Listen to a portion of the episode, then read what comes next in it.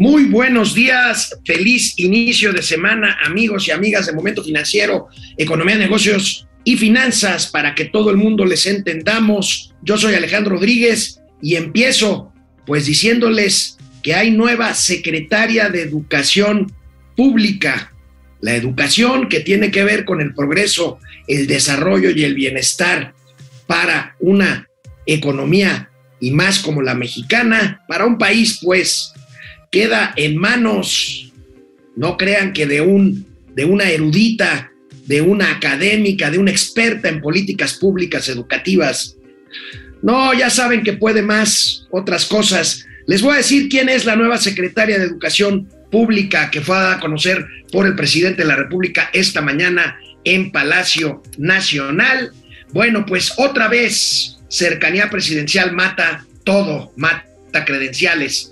Otra llamada a misa del sector privado pide actuar en contra de la violencia después de lo que comentamos que sucedió jueves y viernes en el Bajío, miércoles, jueves y viernes en el Bajío, en Jalisco, en Guanajuato y después viernes y sábado en Tijuana. Se puso la cosa fea la, la iniciativa privada y todos clamamos que el gobierno haga algo. Y el presidente de la República sabe qué hace, voltear para otro lado, decir que exageramos y culpar a otros de lo que es su responsabilidad, la catástrofe en la que está convertida la seguridad pública en este país. No cede la informalidad como la, mayor, como la parte mayoritaria de la economía nacional. Vamos a ver qué porcentaje de la economía nacional está basado en la informalidad. Una mala noticia, esta semana subirá dos marcas, les voy a decir cuáles, subirán el litro, el precio del litro de la leche y de los refrescos. Veremos de qué estamos hablando. Sobrecosto en otra obra insignia del presidente, veremos de cuál se trata. Es un tiradero de dinero miserable e inmisericordia. Les voy a alertar sobre unas eh, páginas eh, de internet que venden o supuestamente venden autos usados a precios a precios muy bajos. Tengan cuidado, se trata de un fraude. Por supuesto, lunes, lunes 15 de agosto, quincena, primera mitad de agosto, qué rápido se fue ya, tendremos los gatelazos. Empezamos. Momento financiero. Esto es Momento Financiero. El espacio en el que todos podemos hablar. Balanza comercial. Inflación. Evaluación. Tasas de interés. Momento financiero. El análisis económico más claro. Objetivo y divertido de Internet. Sin tanto choro. Sí. Y como les gusta, Peladito y a la boca. ¡Órale! ¡Vamos, réjete bien! Momento financiero. Bueno, pues empezamos. Sí, ya estamos al aire, ¿verdad, Davo? Empezamos, perdón, este, aquí una falta de comunicación con el buen Davo. A dos semanas, a dos semanas del reinicio del ciclo escolar, de la vuelta a clases, pues, con un supuesto plan novedoso, según esto, nuevo plan de estudios por implementarse, el gobierno federal vuelve a mostrarnos lo que les interesa a la educación en este país. Esta educación que es pilar, no les interesa. Un gobierno, un presidente que no cree en la evaluación de los maestros, tampoco en la evaluación de los alumnos, realiza un relevo en la SEP. ¿Por qué? Porque la secretaria, la que era la maestra, la que tenía mucha experiencia, la que sabía lo que es estar enfrente de un salón de clases, Delfina Gómez, se va, se va de candidata al gobierno del Estado de México. Así lo anunció hoy Andrés Manuel López Obrador en la mañanera. Vean, vean quién será la nueva secretaria de Educación Pública. Para presentarles a quien va a sustituir a la maestra Delfina. Se trata de otra maestra, también, Leticia Ramírez, que está aquí.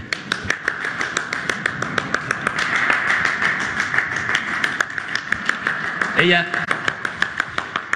Leti, no solo ha estado aquí todas las mañanas, porque eh, Leti eh, tiene como profesión ser maestra, dio clases 12 años, igual que la maestra de fin, ella más tiempo, pero eh, maestras de aula durante mucho tiempo.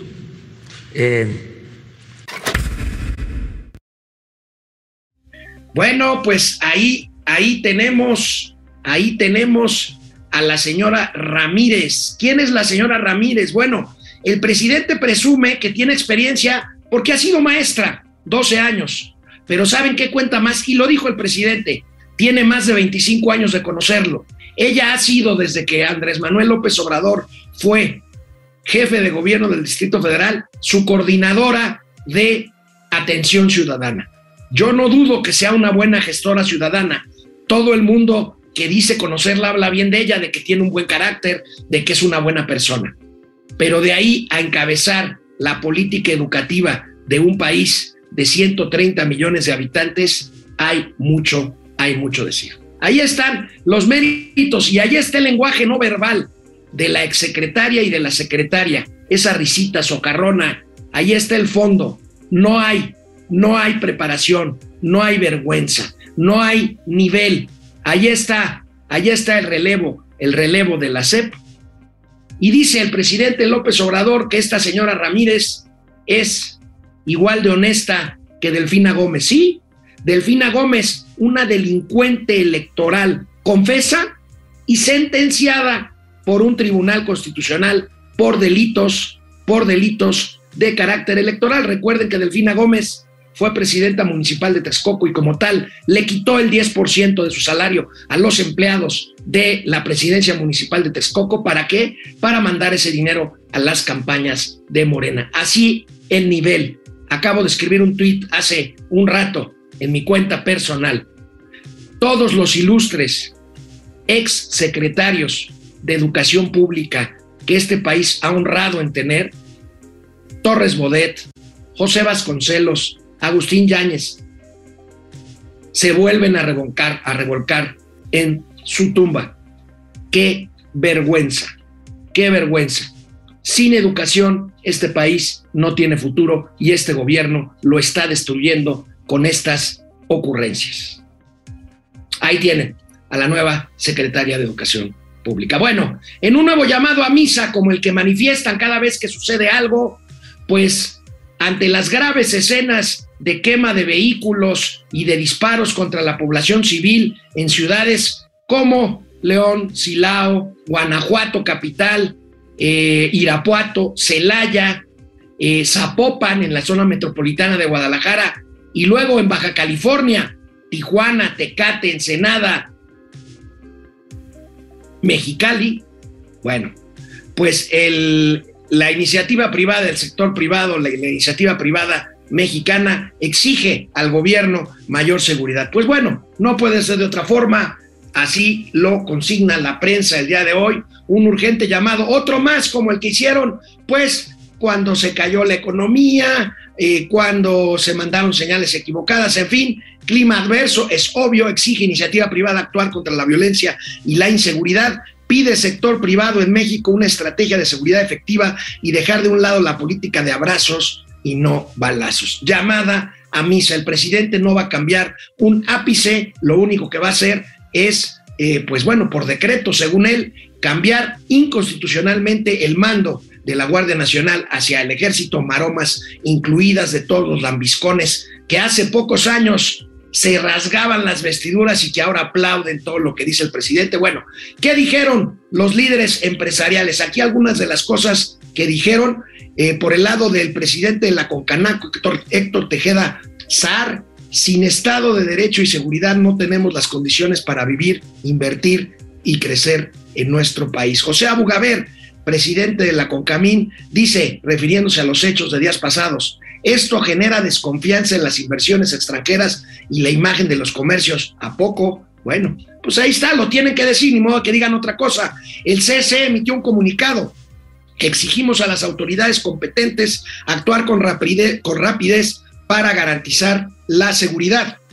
Y la Confederación Patronal de la República Mexicana dice, urge la puesta en marcha de una estrategia de seguridad efectiva y dejar la política de abrazos y no balazos. No estoy exagerando, esto es un verdadero caos, un verdadero desastre en el que también surgen voces con las que uno no necesariamente puede estar de acuerdo, especulaciones como esta de que esto, de que estos episodios violentos pudieran ser eh, pues incluso fomentados desde Palacio Nacional para justificar la militarización de las fuerzas de seguridad pública. No puedo avalar tal comentario porque no tengo elementos para hacerlo, pero bueno, esto es lo que ocasiona este desastre, este desastre en el que está convertida la política de seguridad pública. Pero el presidente, pero el presidente de la República mira para otro lado y sigue con su tosudez y con sus mentiras. El presidente de la República, hoy molesto, dice que los medios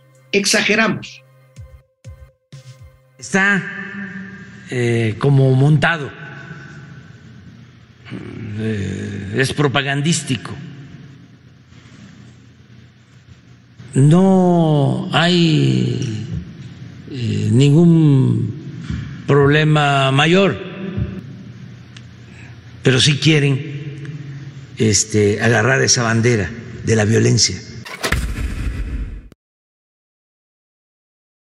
Hágame usted el fregado favor.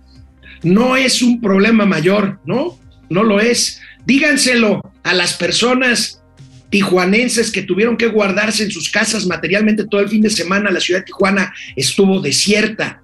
Díganselo a los familiares que de las personas de la estación de radio allí en, el, en, una, en una pizzería donde estaban transmitiendo un programa especial en donde simplemente estaban ahí y les cayeron ráfagas de metralleta y los mataron. Díganselos, dígaselos, señor presidente, y asuma sus responsabilidades en vez de voltear para otro lado. Responsabilidades que otra vez tienen que ver con el clima poco propicio para invertir y por lo tanto para crecer. Tenemos una oportunidad histórica.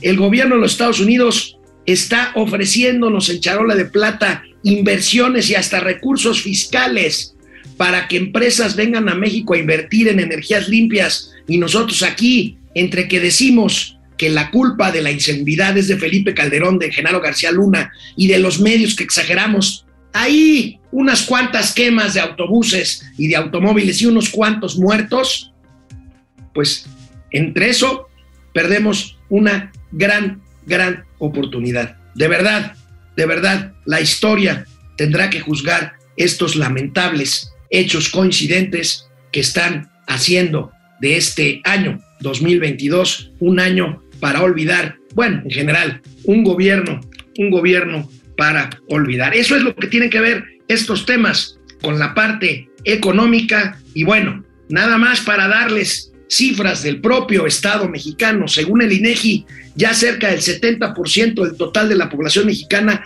considera inseguro vivir en su ciudad, sea la que sea, por supuesto. Hay ciudades como Fresnillo, Zacatecas, en las cuales casi el 100% de la población, por no decir la totalidad de la gente que vive ahí, pues considera inseguro vivir en una ciudad en donde hay enfrentamientos un día sí y otro también. El 63% de la población mexicana considera que la inseguridad seguirá igual o empeorará en el futuro próximo. Lo que yo les digo es que hay cifras, hay cifras ineludibles que los, perdónenme los adjetivos, los miserables, agoreros, los miserables normalizadores de este régimen, los Epigmenios Ibarra, los Genaro Villamiles, los Hernán Gómez Brueras, todos ellos, los moléculas, los Jesús Ramírez Cuevas, que están lanzando, lanzando, fíjense lo que dicen, estos hechos en Tijuana son una conspiración de la derecha junto con los propios medios criminales, junto con los propios grupos criminales para dañar y desestabilizar al gobierno de López Obrador. Miserables mentirosos, miserables rehuidores de la responsabilidad histórica a la cual están traicionando. Lo que yo les digo es que con abrazos o sin abrazos, con o sin Guardia Nacional, la cifra de homicidios dolosos en este gobierno llega a 130 mil personas muertas. 130 mil personas muertas, que son responsabilidad de Andrés Manuel López Obrador. No estoy diciendo que él las mató, es responsabilidad de su gobierno, porque él juró y perjuró que esto iba a terminar. A cuatro años de su gobierno tenemos más muertos que en todos y cada uno de los sexenios anteriores, incluido el del culpable de todos nuestros males, Felipe Calderón Hinojosa. Esto es, esto es la realidad, esto es la tristeza, esto es el desastre, esto es la tragedia nacional. Bueno, volviendo a temas propiamente económicos, la realidad de la economía mexicana, ya se los hemos dicho aquí en Momento Financiero, es que más de la mitad de la actividad de intercambio, de intercambio de valor en México se desarrolla en el ámbito informal. Veamos y recordemos estas, estas cifras. Estamos hablando de 32 millones de mexicanos que se emplean en la informalidad. Es un 56%. Pues esto es el resultado de una mala política laboral en años. Ahí sí, no nada más de este gobierno, pero se ha agudizado. Se ha agudizado en este gobierno 56%, 32 millones de mexicanos. Vamos a ver la gráfica, la gráfica en donde pues vemos este, después de una bajada, eh, bueno, la la baja es este, pues por efectos de la pandemia, pero en cuanto se recupera eh, el empleo y la actividad eh, económica, pues bueno, ahí tenemos la población ocupada del país son 57 y medio millones de personas. El 56% de estos 32 millones se encuentran en condiciones de informalidad. Ha subido, ha subido de mayo a junio, ha subido pues algo así como 150, 200 mil personas en la informalidad y se mantiene estable el número de empleos formales, 25 millones de personas este, que se han venido recuperando después de la pandemia, pero pues finalmente tenemos esto que explica, esto que explica muchas cosas que tienen que ver con recaudación fiscal, que tienen que ver con redistribución del ingreso. Desgraciadamente, es altísimo el número de personas que no tienen un empleo formal o una empresa formal y que trabajan justamente pues como empleados de algún changarro o simplemente son dueños de un changarro, pero un changarro que no está registrado formalmente, que no tiene eh, seguro social y que por lo tanto tampoco paga sus impuestos. De aquí, pues esta discusión que ya tiene tantos y tantos y tantos años, pero que ningún gobierno se atreve porque es políticamente riesgosa y sobre todo costosa electoralmente. La solución para el problema fiscal de este país es grabar el consumo, o sea, el IVA, el IVA generalizado, y tratar de jugar un poco más y dar mayor flexibilidad con el tema del impuesto sobre la renta, que es el impuesto sobre lo que ganamos eh, quienes trabajamos, sobre lo que producimos. Y bueno, pues ahí está, ahí está esta discusión, esta discusión eterna, eterna en nuestro, en nuestro país. Y bueno, pues hablando, hablando de economía, hablando de economía, eh, pues fíjense que la empresa lechera Lala, que está sentada allá en la región de La Laguna, precisamente la empresa Lala de Eduardo Tricio, que son también dueños de Aeroméxico, anuncian incremento de un peso en promedio de algunos de sus productos lácteos, de algunas de sus eh, presentaciones de productos de leche, y lo mismo hace la empresa Coca-Cola, la empresa Coca-Cola con sus productos de eh, bebidas refrescantes, pues una mala noticia porque pues son productos de alto consumo en eh, pues la canasta pues no propiamente, en el caso de los refrescos, no, por supuesto no es la canasta básica, pero pues sabemos que los refrescos y más los refrescos de cola son parte importante del consumo de los mexicanos. Esto se trata de ajustes fundamentalmente en tienditas, de abarrotes, en changarritos, leche y refrescos subirán de precio esta semana. Vamos a ver de qué estamos hablando. En plata, aquí tenemos productos de Lala, la Nutri entera de dos litros, pasará de 34 a 35.90, materialmente 36 pesos por envase de 2 litros. La deslactosada Light Lala de un litro pasará de 23.50 a 24.40. La deslactosada Semi uno y medio litro su presentación, 32 pesos con 20 centavos cuesta ahorita, costará en el transcurso de esta semana 33.60. La entera, la leche, la tradicional leche entera del ala de un litro, pasará de costar 18 pesos a 19.40 y bueno, la leche Los Volcanes entera de un litro, 23 pesos cuesta con 40 centavos, pasará a un peso más, 24 con 40. Y en cuanto a la Coca-Cola, pues bueno, los, la Coca-Cola eh, de 3 litros, la presentación, esta Jumbo, eh, pues pasará de 33 a 34 pesos, la de, la de litro y medio, no, litro 25, este litro un cuarto de 20 a 21 pesos, la Coca-Cola en su presentación de lata, la chiquita, 16 a 17, el agua Ciel, el agua embotellada Ciel de 10 litros pasará de 3 de 34, perdón, a 36 pesos. Aquí el incremento es de 2 pesos. Y aguas de sabores en su presentación de 3 litros embotelladas por la Coca-Cola pasarán de 34 a 35 pesos. Bueno, con esto se confirma lo que le veníamos diciendo en el sentido, en el sentido de que y pues la inflación tarda todavía mucho por ceder en México, a pesar de que en Estados Unidos ya lo está haciendo.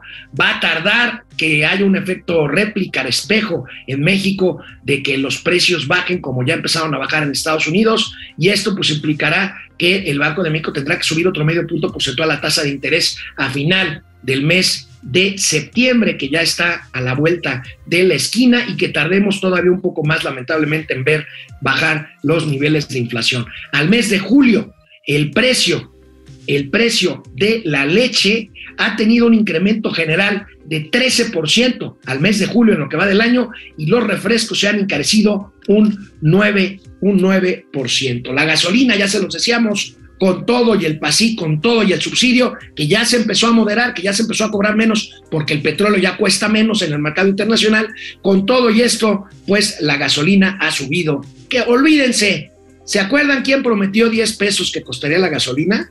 Citlali Hernández, Mario Delgado, el presidente López Obrador. Bueno, la gasolina eh, verde está 22, 22.50, 23 en algunos casos, la gasolina roja, la premium, por arriba de 24 pesos por litro. Bueno, pues vamos a hacer el primer corte para eh, pues eh, publicar, publicar los comentarios, los comentarios que, por cierto, tengo uno muy especial, que ahorita les voy a mostrar la imagen. Tengo uno muy especial que la verdad es que hace que uno siga levantándose todos los días eh, a hacer un esfuerzo junto con todos mis compañeros. Pero bueno, ahorita vamos a hacer un corte y vuelvo a los comentarios ya con el buen Mauricio Flores Arellano. No me quiero poner ni sentimental ni cursi, pero hay mañanas en los que uno pues le cuesta trabajo zafarse de las sábanas, levantarse a trabajar, pero pues a eso se sobreponen todos, millones nos lo hacemos todos los días. Pero hay otros días en los que pequeños detalles hacen que uno piense que el esfuerzo y el trabajo vale la pena. Les voy a mostrar un mensaje que recibimos, que recibí yo en lo personal el pasado viernes y que pues me hace saber que vale la pena eh, participar en este esfuerzo que encabeza el señor productor general eh, Iván Rocha, que yo tengo el honor de, coordinar, y en donde participan pues muchas personas, Tavo, Argenis, el ingeniero, por supuesto, Mauricio Flores Arellano, muchos, muchos. Vean nada más esto, perdón, pero no quiero dejarlo pasar. El señor Le Tutors dice, estimado Alejandro, espero que leas mi mensaje. Solo quería comentarte que gracias a ti y al tío Mau, mi hija Maya de 17 años está muy entusiasmada en estudiar finanzas como carrera universitaria. Ella es fan de Momento Financiero y obviamente de ustedes. Nunca les voy a acabar de agradecer la inspiración que ha logrado mi niña. Muchas gracias. Gracias a ustedes. Gracias a Maya, a la que le mando un fuerte abrazo con mis mejores deseos de éxito en su vida profesional, que estoy seguro que lo tendrá. Amigo, estas cosas alimentan. Así es, amigo. Finalmente, pues ser inspirancia para jóvenes eh, realmente es algo de las cosas que motivan, son de las cosas que se le caigan, hacen que a uno se le caigan los corucos, que se zafe de las sábanas y que digas, bueno, pues la verdad está en que a pesar de todo, a pesar de todo, ahí vamos a avanzar.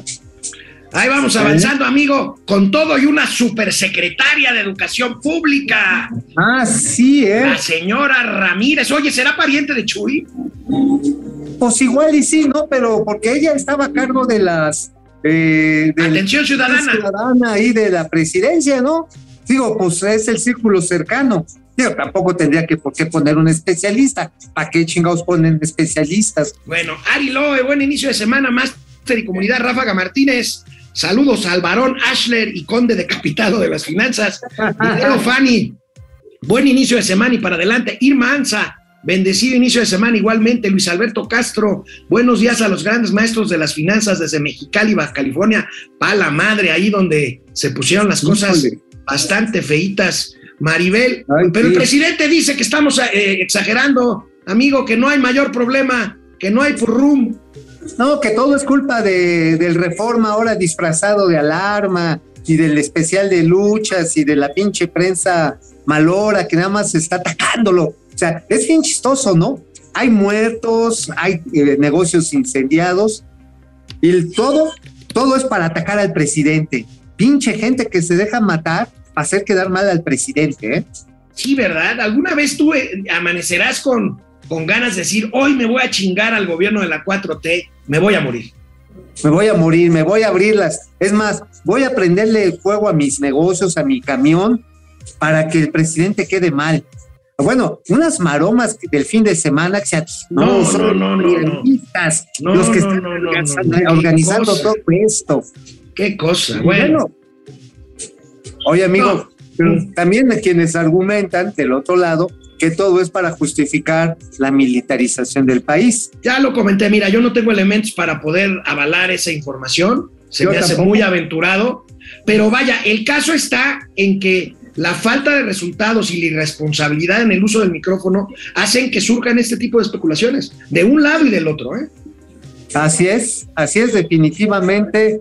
eh, en este momento de las posverdades, en este momento de una ríspida polarización, en esta suerte de guerras culturales que tenemos de chairos contra fifís, fifís contra chairos, etcétera, etcétera, pues lo primero que se muere es la verdad. Así, es. Maribel Montes, Maribel Montes de Oca desde Catepec, Sergio Salazar. Estrada, Sergio Salazar Estrada desde Querétaro, Betty Villalón, eh, gracias Betty, Jacob Frías, ya aventaron la Barbie como de Chairos di- di- diciendo que los bloqueos son de la derecha, pues sí. Mil- Milton Stark, saludos desde Metepec Masters, en términos prácticos, ¿me podrían explicar qué implica que suban las tasas de interés? Pues simplemente Milton, que el dinero es más caro y por lo tanto, pues eh, vas a pagar más por tus créditos y el dinero siendo más caro, pues la actividad económica va a reducirse. Así es, vas a tener que destinar más dinero, más de tus recursos, más de tu riqueza para pagar el costo del dinero, que lo utilizamos ya sea para consumo o bienes duraderos o maquinaria. Así es. Guillermo Sánchez, gracias. Deprem Atma Singh, saludos. Jacob Frías, Delfinita es un agente de cambio. Ja, ja, ja, ¿de a cuánto va a ser el moche para los trabajadores del Estado? Aurora Ortiz Martínez, saludos, tíos. A Álvarez Buila se la builearon. Este, pues es que ya ves que iba a ser ella, decían. Eh, bueno, ella soltó, tú Ella decías soltó amigo, el- sí. ella soltó el chisme, ¿no? Ella soltó el eh, culebrón. O sea, o sea, y se le cebó. Qué bueno que se le cebó al Álvarez Huila. ¿eh? Porque Eh. sí.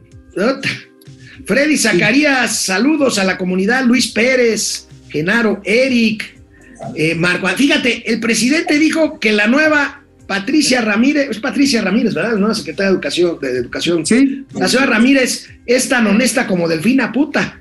Bueno, Ma- Marco Antonio Rivera Rodríguez, México atrapado en una guerra ideológica, lo único que importa es instalar el comunismo. Pues ahí no estoy seguro, pero igual y me desdigo si se muestra eso. ¿Quién sabe? Daniel R. Valderas, excelente inicio de semana, bellos mancebos de las finanzas. Ay, mancebos de las finanzas. mancebos. ¿Me, me pueden recordar Ay. cuánto va a ser lo peor de la recesión? Pues mira, yo creo que ya estamos entrando ahorita la inflación está, como lo decías al principio del programa, amigo, galopante, el índice torta a los güeros, que la confirmé este fin de semana, fui a comprar unas tortas para el almuerzo, 14 y 16% es lo que ha subido el precio de una torta según lo que tenga de contenido. Obviamente, pues imagínate, si es, es, que es muy completo, una torta cubana, pues trae huevo, trae jamón, trae aguacate, todo eso, y ya lo, ya finalmente pues es como un promedio ponderado de lo que ha encarecido la canasta básica, 16%. Así es. Juan, Juan Ramírez, la sucesora de Delfina, tiene todo para lo que AMLO necesita. La libra con un 90% de obediencia y 10% de capacidad. Bueno, Oye, ¿esta señora tiene alguna especialización, amigo? ¿Alguna, alguna trayectoria en el sector educativo? O siquiera... fue Albricias. Fue maestra 12 años, pero Albricias, más Albricias. Ha sido amiga de López Obrador, lo doble. Ah, bueno. Ah, bueno, ya, con eso ya. Pero maestra de qué? No sé, pues eso dijeron, porque ya me regañaron aquí, tiene toda la razón, le voy a hacer caso. David Interián, hola hijo, dice, el tío Alex está enojado, no hagas corajes de más saludos. Gracias, no lo haré. Genaro, Eric, el locutor de las mañaneras nunca sube responsabilidad de acciones.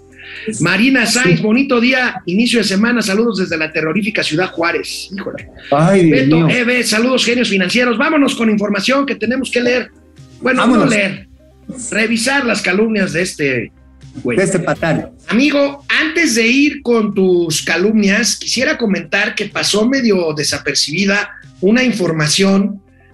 La agencia Reuters, el pasado viernes ya por la tarde, eh, lanzó una información que seguramente va a ser desmentida, pero no ha sido desmentida hasta ahorita, seguramente lo será el miércoles con la Vilchis, de que el Consejo de Administración de Pemex pidió, échate esta, otros 6.500 millones de dólares para la refinería de Dos Bocas. Con esto el precio de Dos Bocas ya va en casi 15 mil millones de dólares. Y eso que ya se inauguró, amigo. 14.500 millones de dólares es lo que va a salir el chistecito. Pero a ver, esta noticia de la agencia Reuters que hay que darle un crédito importante porque además desmenuza en qué se quiere aplicar. Ajá, que en obras adicionales, en el mismo proceso de arranque de la refinería, en obras adicionales, son los tres conceptos genéricos que desglosa la agencia. Pero, y esta es la exclusiva interplatanaria intergaláctica, que solamente aquí en momento financiero lo van a tener y después en alguna de mis calumnias. Bueno, de esos 6.500 millones adicionales que pidieron, 4 mil millones ya se deben cuando menos. Ah, 4 caray. mil. ¿Y por qué? ¿Y Sí, güey. A ver, porque ya se ejecutaron las obras, trabajos, eh, tuberías, se han instalado racks para, para las calderas, se han hecho una serie de perforaciones, todo esto, y no les han pagado a los constructores. Cuatro mil millones de varos que no le han llegado a Samsung, que no le han llegado a Ica Flor Daniel, este... O sea, aparte de que no acabaron la refinería, ¿le deben a los contratistas? También le deben a los contratistas, le deben a los proveedores de las, eh, de las calderas turcas y también italianas. Deben de esos 6.500 millones de échame esa lana, ya la deben. Ya la caray. Y ahora, no, y luego, espérate, o sea, neta, neta, este, pues no ha producido un litro de, de gasolina, ¿eh? No, no, no. Y como, y como dijo Don Teofilito, ni lo producirá de aquí a hasta que, que termine, después de que empiece el siguiente gobierno, amigo. Yo creo que dos años cuando menos si consideramos y que todo vaya bien en la parte, por ejemplo, si va todo bien en la parte de las, eh, ¿cómo se llama? De las pruebas.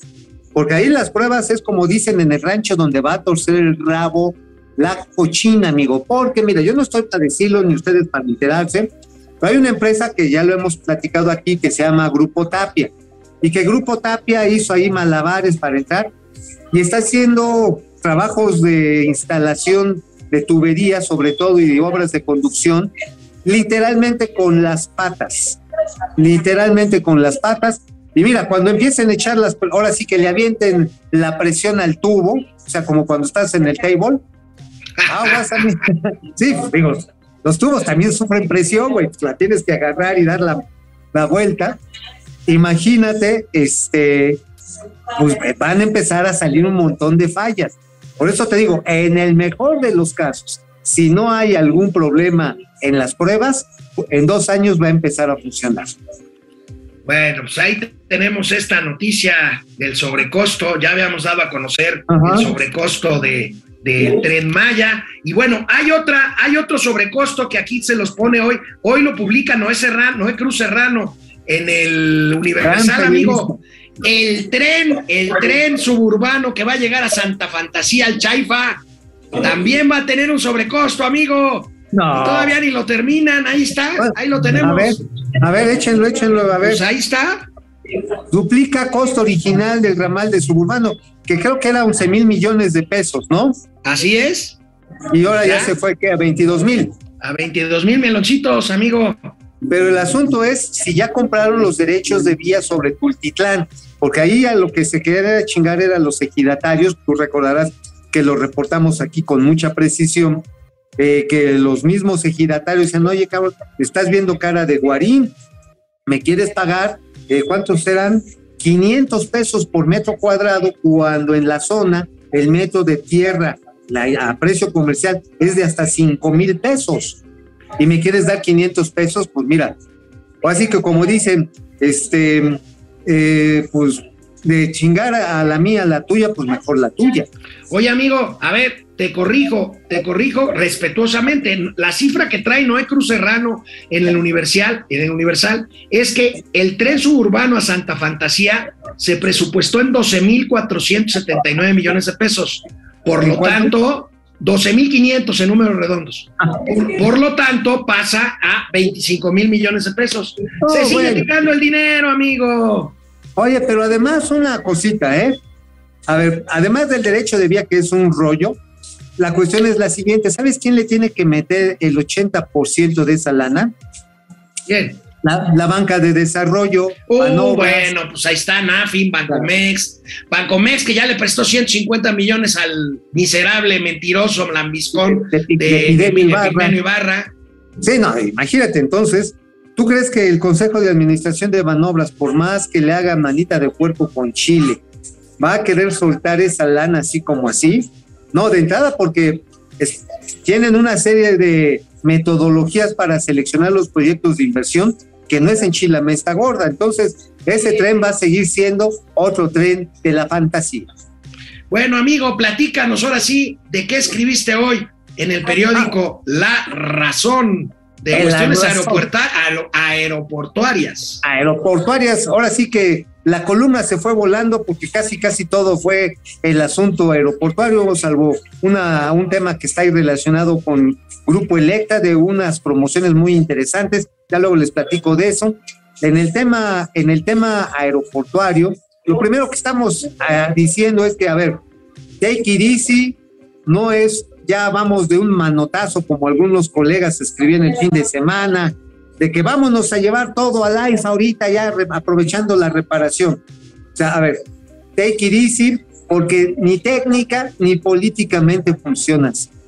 A ver, de entrada, lo que hoy se abre, hoy, hoy, y por eso también la expresión interplanetaria intergaláctica, son ocho nuevas rutas que salen desde Santa Fantasía. Están a Oaxaca, están a Veracruz, van a Cancún, aplican una nueva también hacia Monterrey. Hay una serie de, de ocho nuevos, o sea, ya suman 16 operaciones. Porque hay que recordar que ya se chispó, bueno, no son operaciones, son 8, 16, son 32 operaciones. A ver, un aeropuerto como el de la Ciudad de México, que tiene el equivalente a 520 operaciones, es decir, 1040 vuelos todos los días, pues es una pava de perico, no es gran cosa. Ahora, aquí el otro asunto relevante, amigo, tiene que ver con que también están esperando ya los acuerdos con las aerolíneas cargueras. Eh, hay 12 compañías a las que ya les adjudicaron terrenos para que desarrollen las bodegas y las áreas confinadas para aduana y recinto fiscal. Esto es muy importante, digo, yo sé que no nos simpatiza mucho el tema de Santa Fantasía, de Chaifa, pero diría el clásico, haya sido como haya sido, ahí está. Pues entonces, siendo que se usó con nuestro dinero de los ciudadanos, pues a ver, o cuando menos que empiece a funcionar mejor la parte eh, comercial, la parte de carga. Mira, mañana les voy a...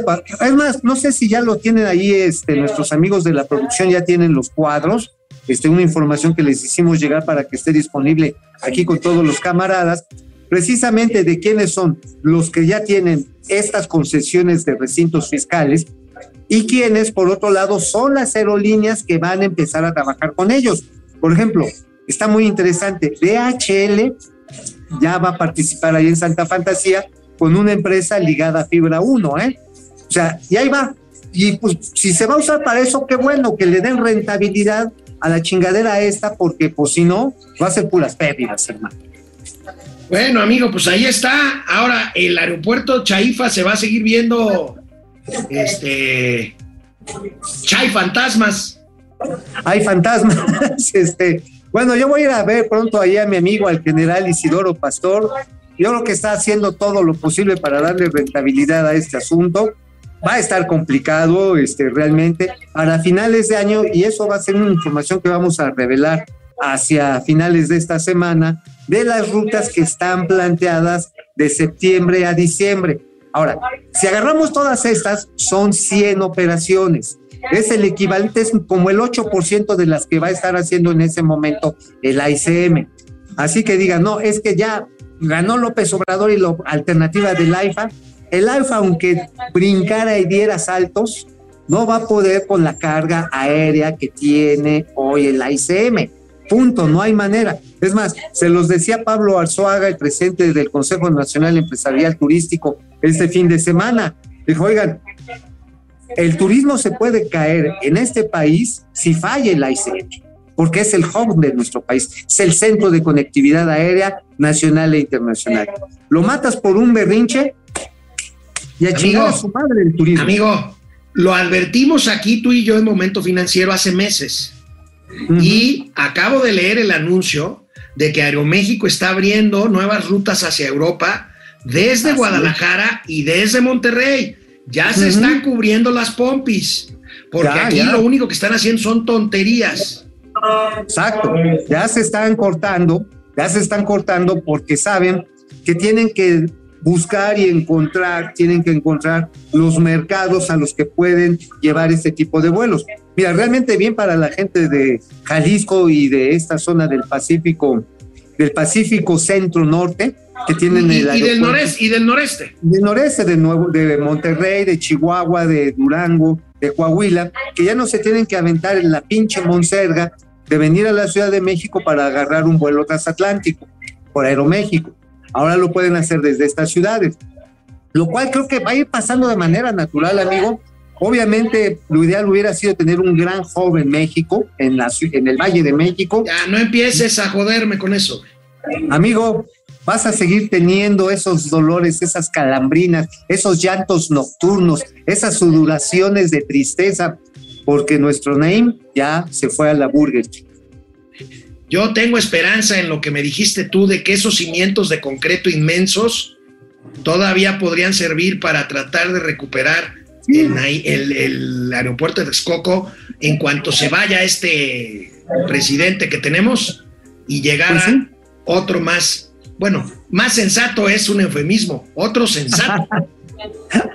Alguien sensato podría hacerlo, pero bueno, lo que sé es que nos va a salir en una la nota, por y en eso quiero concluir lo de la columna de la razón. Simple y sencillamente, simple y sencillamente, no hay manera de que el AIFA, aún en su expansión máxima, pudiera tener la salida a la saturación del espacio aéreo del Valle de México.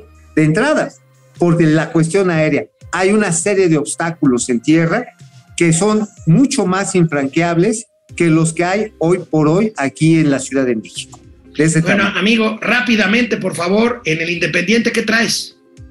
Ah, nada más una, eh, digamos, una digresión. Yo ya andaba medio pedo el día que la estaba escribiendo, la columna. O sea, me imaginé un mundo paralelo en el que dije, a ver, un mundo paralelo en el que ahorita hubiera un gobierno prianista, ¿qué estaría haciendo eh, la izquierda gritona en el caso de los mineros de, del Peñibete?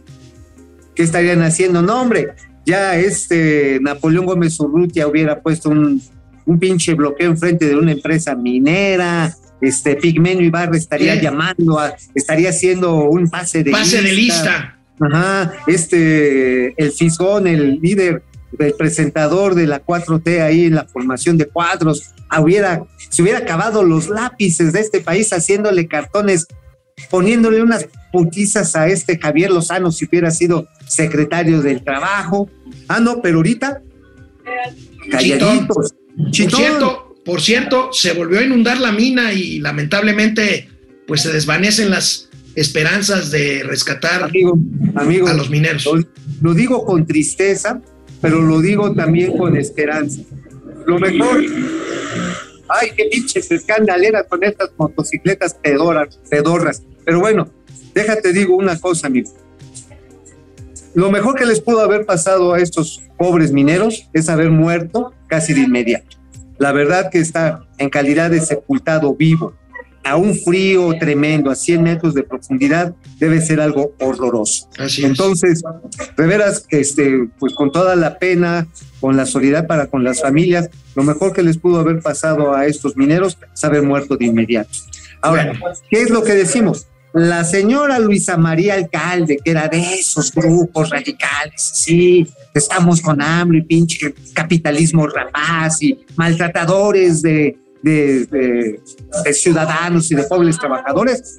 La señora le preguntaron el viernes, oiga, y las revisiones que tenía que hacer, las responsabilidades de la Secretaría del Trabajo para garantizar condiciones mínimas de supervisión, ya no de, de supervisión del trabajo en, esta, en estos sollancos infernales. Dijo, no, no es asunto mío, eh, pregúntenle al ejército y a la marina. No mamen, hace tres años, cuatro años, estaban mami, mame que, que los, se regresaran los guachos, los marinos al cuartel porque era un gobierno represor. Estaban mami, mami, mami. Y ahorita, ay no, ellos son los que nos van a sacar de la bronca. O sea, señora alcalde, qué vergüenza, qué vergüenza, Qué vergüenza. del Trabajo, porque mira, amigo, todo esto lo sabíamos desde hace dos pinches décadas. Fue bueno, ya se sabía, pero hasta ahora que ya estaba mucho más, mucho más evidente que esto eran, esto eran, son 30 mil trampas mortales, porque son 30 mil las que tiene detectado la WWF, la World Wildlife Fund, la- el Fondo Mundial para la Vida Silvestre, 30 mil, 30 mil de estos sollancos infernales que hay en esta zona de Coahuila. Bueno, pues Pues ni los registran. Qué horror, qué horror. Bueno, vámonos a una pausa para regresar con los gatelazos. Les adelanto, no se vaya. Tengo en el gatelazos imágenes exclusivas del presidente de Morena, Mario Delgado, más crudo que Mauricio Flores Arellano. No, no, eso sí está, eso sí está para matar a cualquiera. Vamos. Eh, gracias, Lucía Mejía. Lo único que quiere instalar su régimen chairo y su poder por autoritario. Laguser fue la venganza de Obrador hacia FEMSA. Fíjate, amigo, otra de las especulaciones que salen con este desastre Sí. que hay es sugerir que eh, eh, esto es una venganza del gobierno federal hacia FEMSA, porque pues han sido muchos oxos los quemados en estas en estos episodios que hemos visto. Sí, sí, la verdad es que es una especulación, digo, no tengo elementos ninguno para aseverar que haya sido un elemento de venganza, pero ¿sabes qué revela?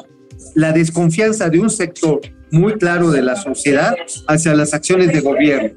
Eso es muy fuerte porque ya no estamos esperando un grupo importante de la sociedad que se tomen acciones definitivas o contundentes ante el crimen organizado. Eso es terrible, ¿eh? Sí, es y luego terrible. que sale, luego que sale la tarada esta de la alcaldesa de Tijuana diciendo, No me spoilees los gatelazos, güey. oh bueno, ya síguele. Vicente Sí, Albeniz dice, una pregunta, dice Vicente Albeniz, ¿por qué el gobierno sigue hablando? O sea, si sigue la inflación y el mal desempeño de la economía, ¿por qué se sigue hablando de que el dólar va a la baja y se ve signos de recuperación? A ver, el dólar va a la baja, no por el gobierno. El, dólar se ha mantenido, digamos, incluso abajo de la línea de 20 pesos por tres razones fundamentales. Una, las altas tasas de interés que ha establecido el Banco de México para hacer frente a la inflación y detener el crédito. Obviamente que esto ha hecho que muchos bonos de corto plazo se queden en México.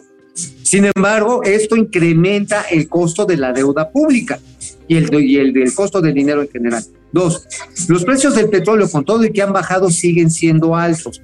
Entonces, esto también compensa en parte de manera importante, aunque se gaste después el excedente en los subsidios a la gasolina, compensa las cuentas públicas. Y uno que también no me gusta, pero existe, y existe a raudales, las remesas. Las remesas que están mandando nuestros paisanos son más, todavía más cuantiosas que la factura petrolera. Ahí, ¿Qué ahí nomás. Ay, nomás, el gobierno las presume, pero a ver, quisiera ver a Luisa María Alcalde o a cualquiera de, de los cuatroteros que se pusiera las chingas que se pone un paisano allá en los Estados Unidos para ganar en dólares. Ahí son chingas, de veras. Alelú Aleki, todavía creen que es popular, se cae a pedazos la imagen de López Obrador. Estoy de acuerdo contigo, Alelú. Mario Álvarez, Mario Alberto Álvarez.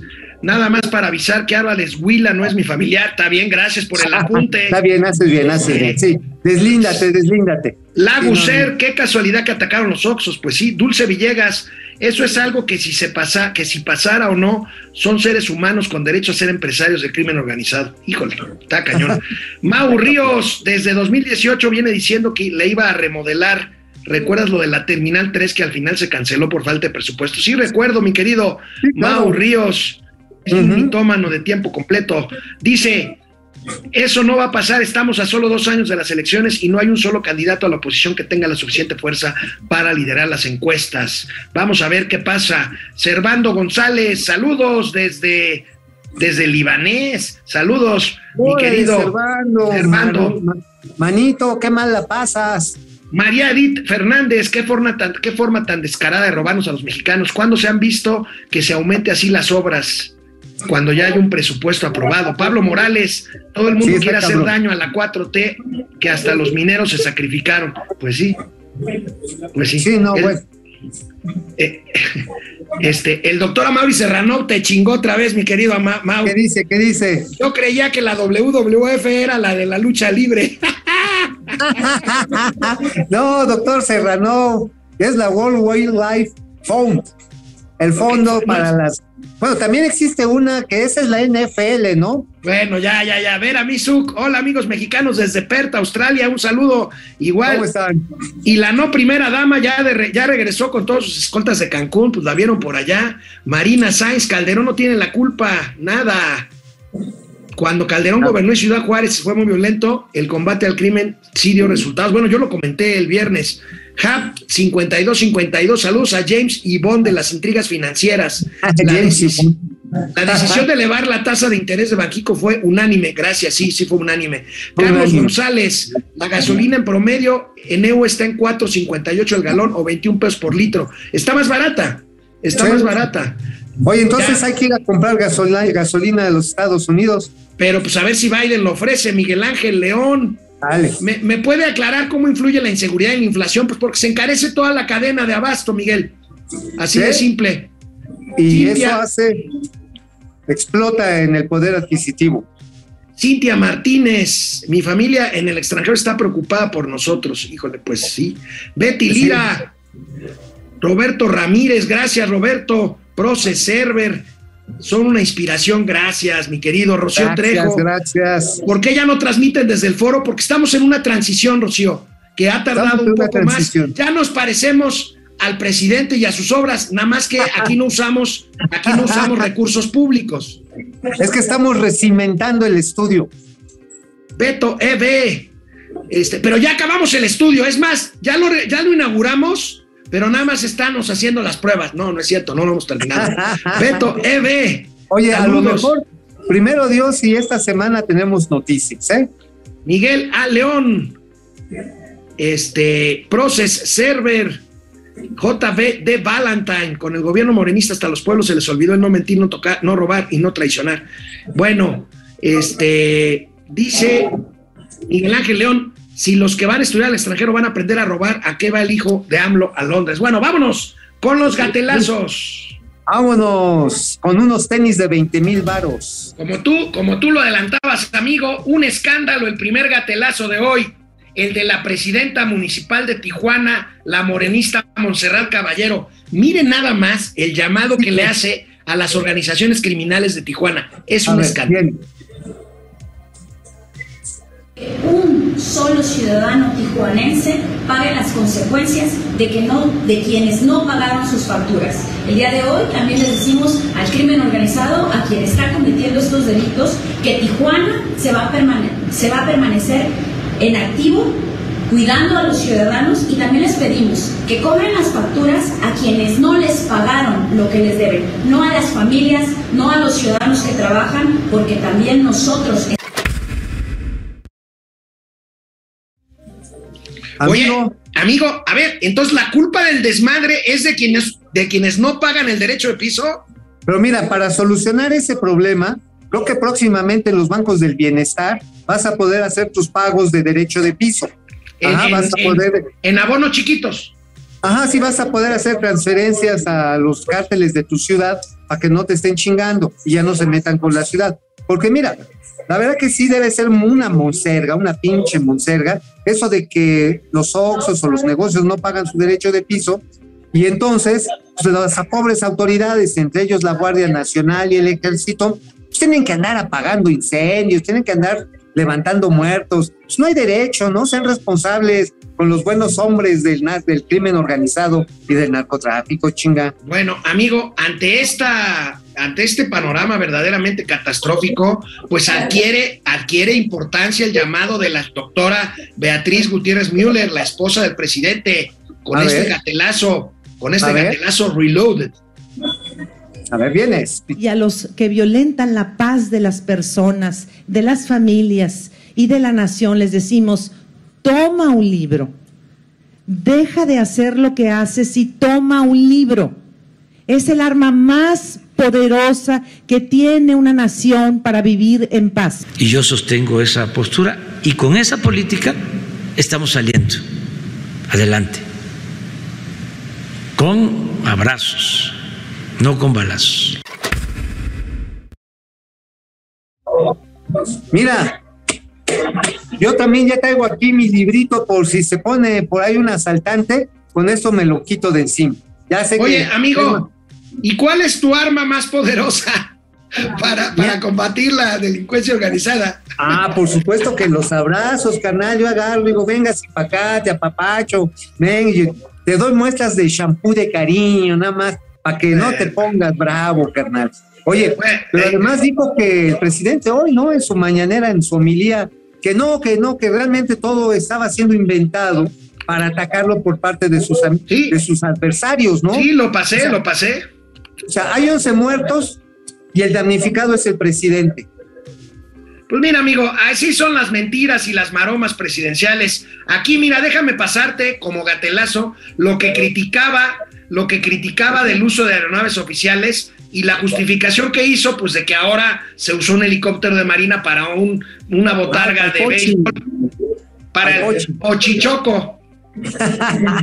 Quema mucho el sol. A ver, viene. ¿Y aquí cómo era, pues? Helicópteros hasta para ir a jugar golf. Pues hay mucha pasión por el deporte y qué bueno, ¿no? Está en la final. Por eso fue lo del el helicóptero, porque estaba iniciando el playoff. Están los eh, juegos finales de la Liga Mexicana de, de, béisbol. Sí, sí, pero ya lo van a explicar, ya van a explicar.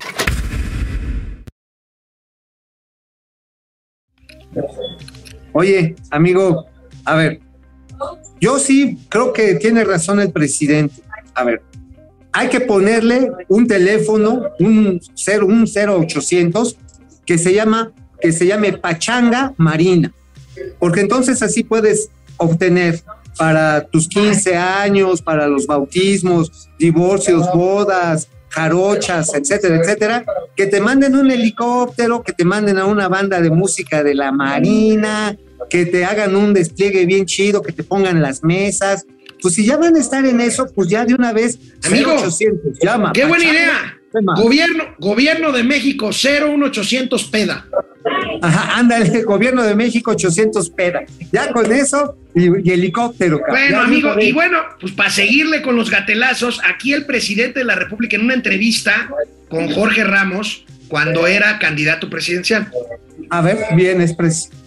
¿Usar el ejército a los cuarteles? Vamos a llevar a cabo una política de seguridad distinta a lo que se ha aplicado. Lleva 79 mil muertos, Peña Nieto, Sí. 104 mil Calderón.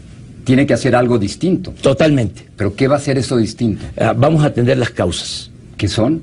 Que haya crecimiento económico, que haya empleo, que se atienda a los jóvenes. ¿Pero y el crimen y los cárteles? Sí, pero primero las causas. No va a haber 80 mil, 100 mil muertos con usted. No, no, no, no, no, no.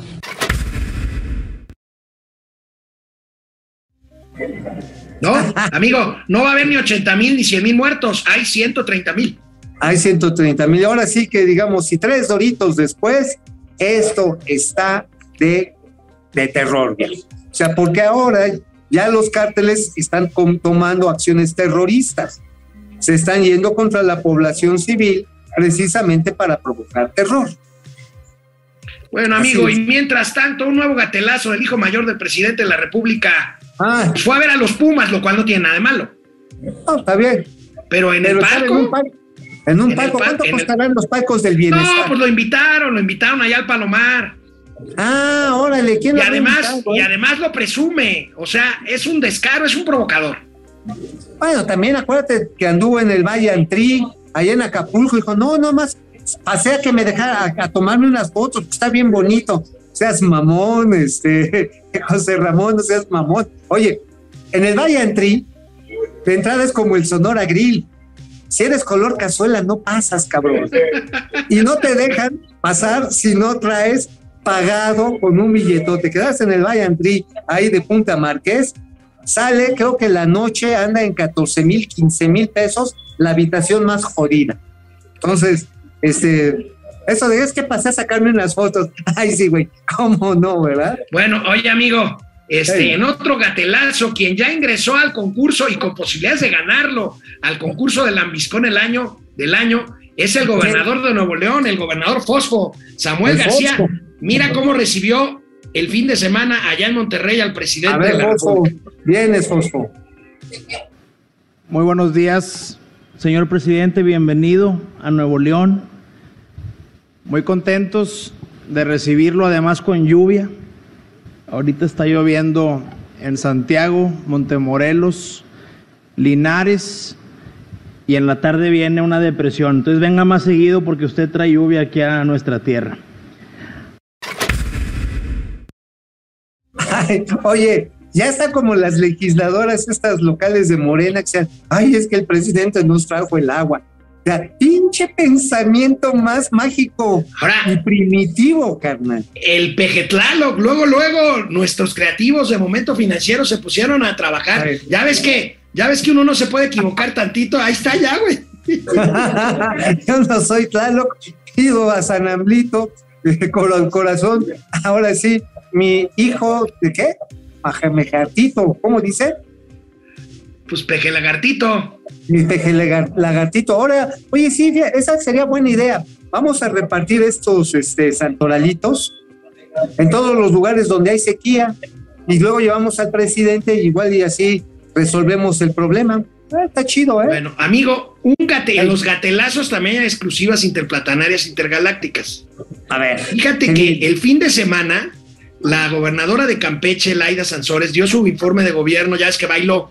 Bueno, la fiesta estuvo ruda y si no, vean esta imagen. Miren, hemos recibido comentarios de cuando Mauricio llega crudo a momento financiero, de que, oh, oye, se ve bastante dañado y no sé qué. No, vean esto.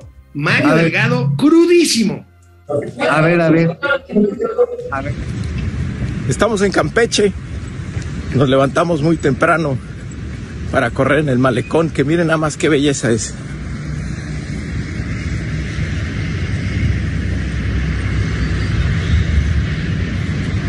Aquí en Campeche.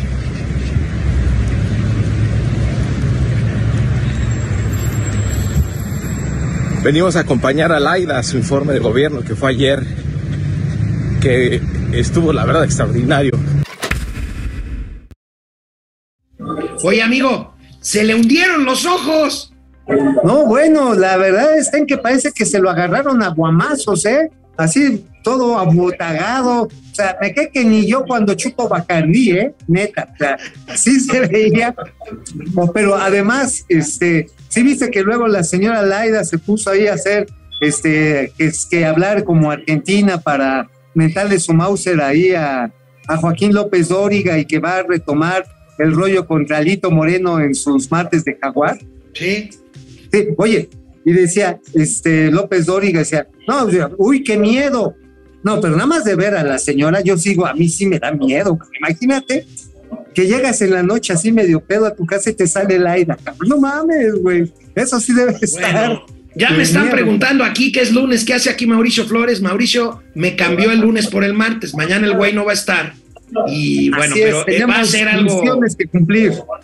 Va a ser algo bueno por momento financiero. Mañana yo estaré aquí y el miércoles, pues nos volvemos. No, el miércoles va a estar él solo porque yo no voy a estar.